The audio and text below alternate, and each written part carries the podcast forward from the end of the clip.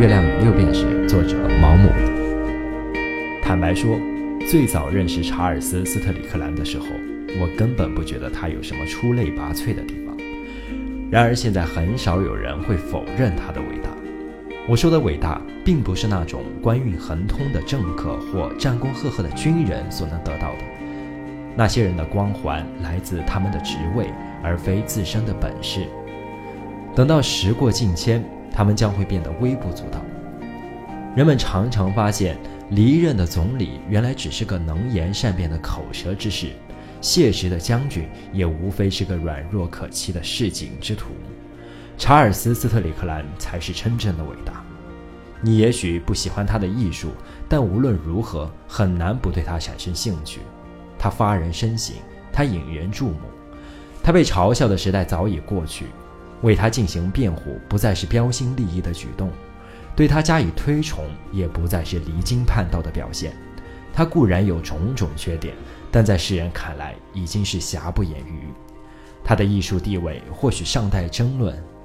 崇拜者对他的赞扬，或许就像贬义者对他的抨击，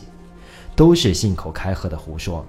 但有一点毋庸置疑，那就是他拥有天赋。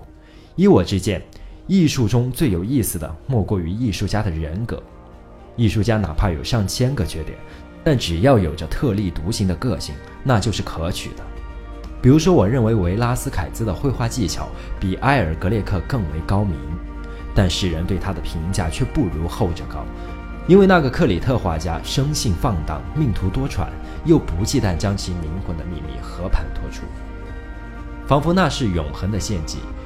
艺术家。画家、诗人和音乐家，主要是通过对现实进行拔高或者美化来满足人们的审美意识，但有的艺术家也将其个性赤裸裸地袒露在他的作品中。探索这种艺术家的秘密是很有乐趣的，跟阅读侦探小说差不多。他的作品就像是无言的宇宙，充满了有待发现的奥秘。斯特里克兰最无足轻重的作品，也透露出他那奇特、痛苦而复杂的个人经历。所以，有些人虽然不喜欢他的画，却不能等闲视之。也正是由于这个原因，人们才对他的生平和性格充满极其浓厚的兴趣。听众朋友，你好，这里是《月亮与六便士》，作者毛姆。直到斯特里克兰亡故四年之后。莫里斯·修瑞才撰写了那篇刊登在《法兰西信使》杂志上的文章，使这位原先籍籍无名的画家不至于埋没于世，并开辟了那条让许多跟风的作家紧随而来的道路。长久以来，莫里斯·修瑞是法国声誉最浓的评论家，他给出的评价又是那么高，所以给人留下了深刻的印象。他的赞美显得有些夸大其词，但后继的评论家却证实他所言非虚。而查尔斯·斯特里克兰在当今的声望也是牢牢地建立在他奠定的基础之上。斯特里克兰的名声鹊起，是艺术史上极具罗曼蒂克色彩的事件，但我并不打算分析他的作品，除非那些作品涉及他的性格。我无法苟同某些画家的看法，他们桀骜地宣称门外汉根本不懂绘画。要对他们的作品表示欣赏，最好的办法是默默地递上支票本。这种认为艺术无非是某种手艺，只有行内人才能够完全理解的观点，其实是荒唐的。因为艺术是情感的流露，而情感所说的语言，则是每个人都懂的。但我也承认。对技巧没有实际认识的评论家，确实很难做出真正有价值的评论。而就绘画而言，我又是极其无知的。幸好我没有必要去冒这个险，因为我的朋友爱德华·格莱特先生既是才华横溢的作家，也是备受推崇的画家。他已经在那部短小精悍的著作中，详尽地探讨了查尔斯·斯特里克兰的作品。这部著作文笔之华丽，堪称典范。可惜，这种文风总的来说在英国已经式微，不如在法国流行。莫里斯·修瑞那篇著名的文章扼要地讲述了查尔斯·斯特里克兰的生平，他有意借此来引起读者的好奇心。由衷热爱艺术的他，真心的希望那些有识之士能够注意到一位极具独创性的艺术天才。但他是个非常出色的炒作高手。知道只要引起人们的兴趣，他这个目标就会更容易实现。等到许多在从前和斯特里克兰有过接触的人，有些是在伦敦就认识他的作家，有些是在蒙马特区的咖啡馆和他相遇的画家，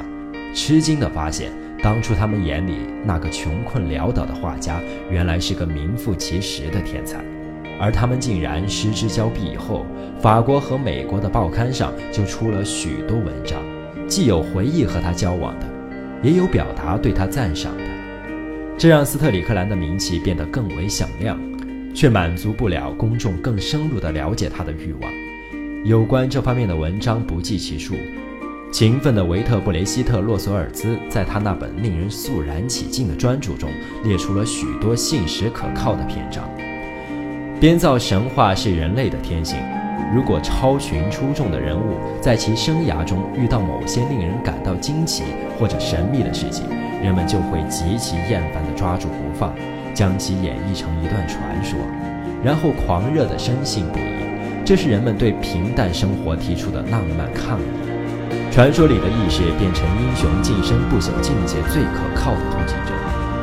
有幽默感的哲学家在想起沃尔特·雷利爵士时，难免会哑然失笑，因为他之所以留住在人们的记忆里，竟然是由于他曾经解下披风供伊丽莎白一世踏足用。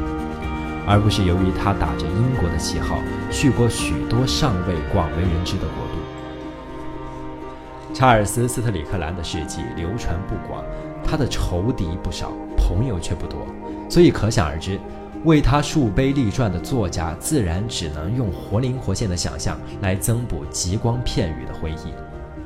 人们对他生平所知甚少，这显然给胡编乱造提供了很好的机会。于是，在这些人的笔下，他的生活是古怪而可怕的，他的为人是孤僻而乖张的。但罗伯特·斯特里克兰牧师偏偏不是明哲保身的历史学家，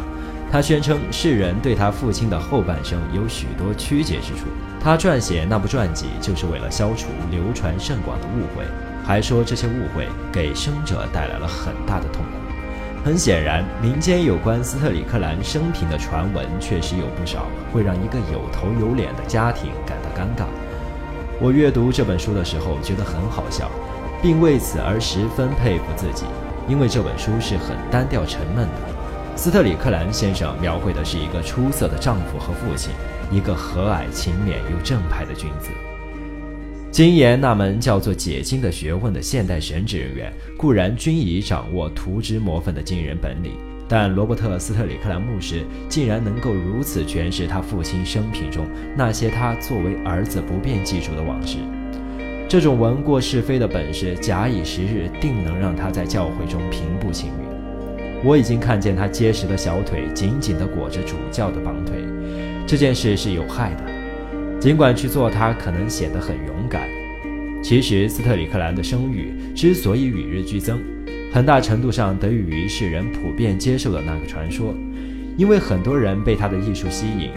要么是由于他们很讨厌他的性格，要么是由于他们很同情他的惨死。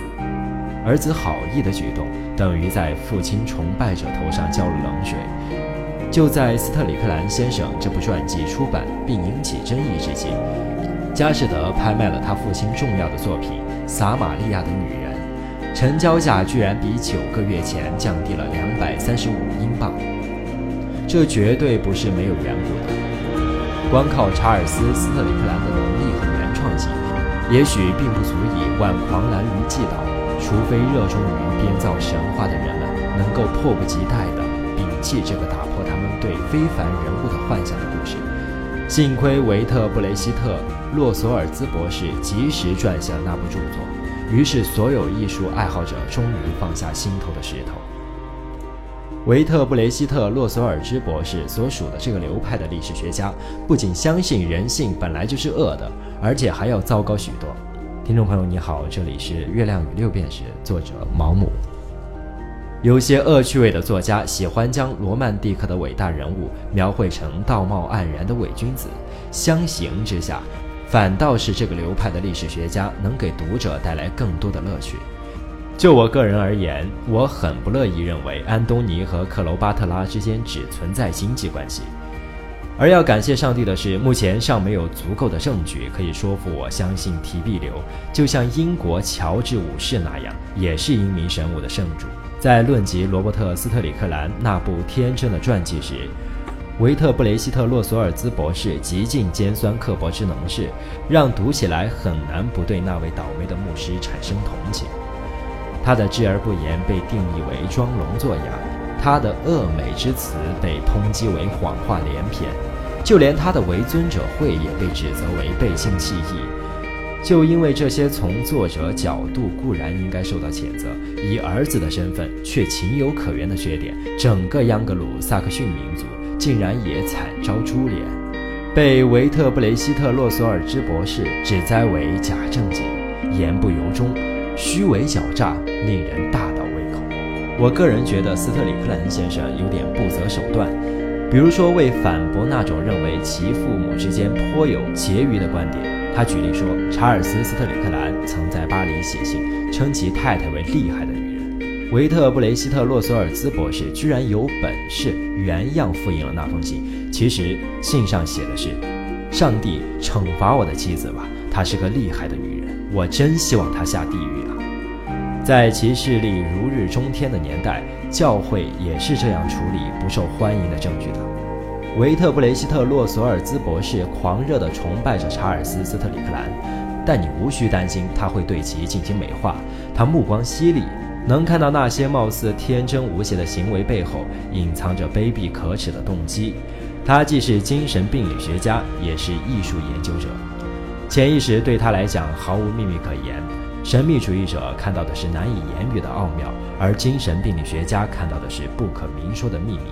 这位博学多闻的作者如此费尽心机地搜罗每个能让他偶像蒙羞的事迹，真是叫人叹为观止。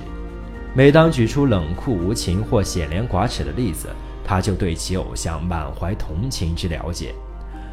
每当利用久遭遗忘的意识来摧毁罗伯特·斯特里克兰牧师的孝心之心，他就像卫道士审判异教徒那样兴高采烈。他的兴奋程度是很令人称奇的，在微不足道的琐事，他也绝不放过。假如查尔斯·斯特里克兰有笔洗衣账尚未付款，那肯定会被详细的记录下来。假如他借了人家半克朗没有偿还，双方经手的每一个细节都不会被忽略，这一点读者绝对可以放心。听众朋友你好，现在您收听的是《月亮与六便士》，作者毛姆。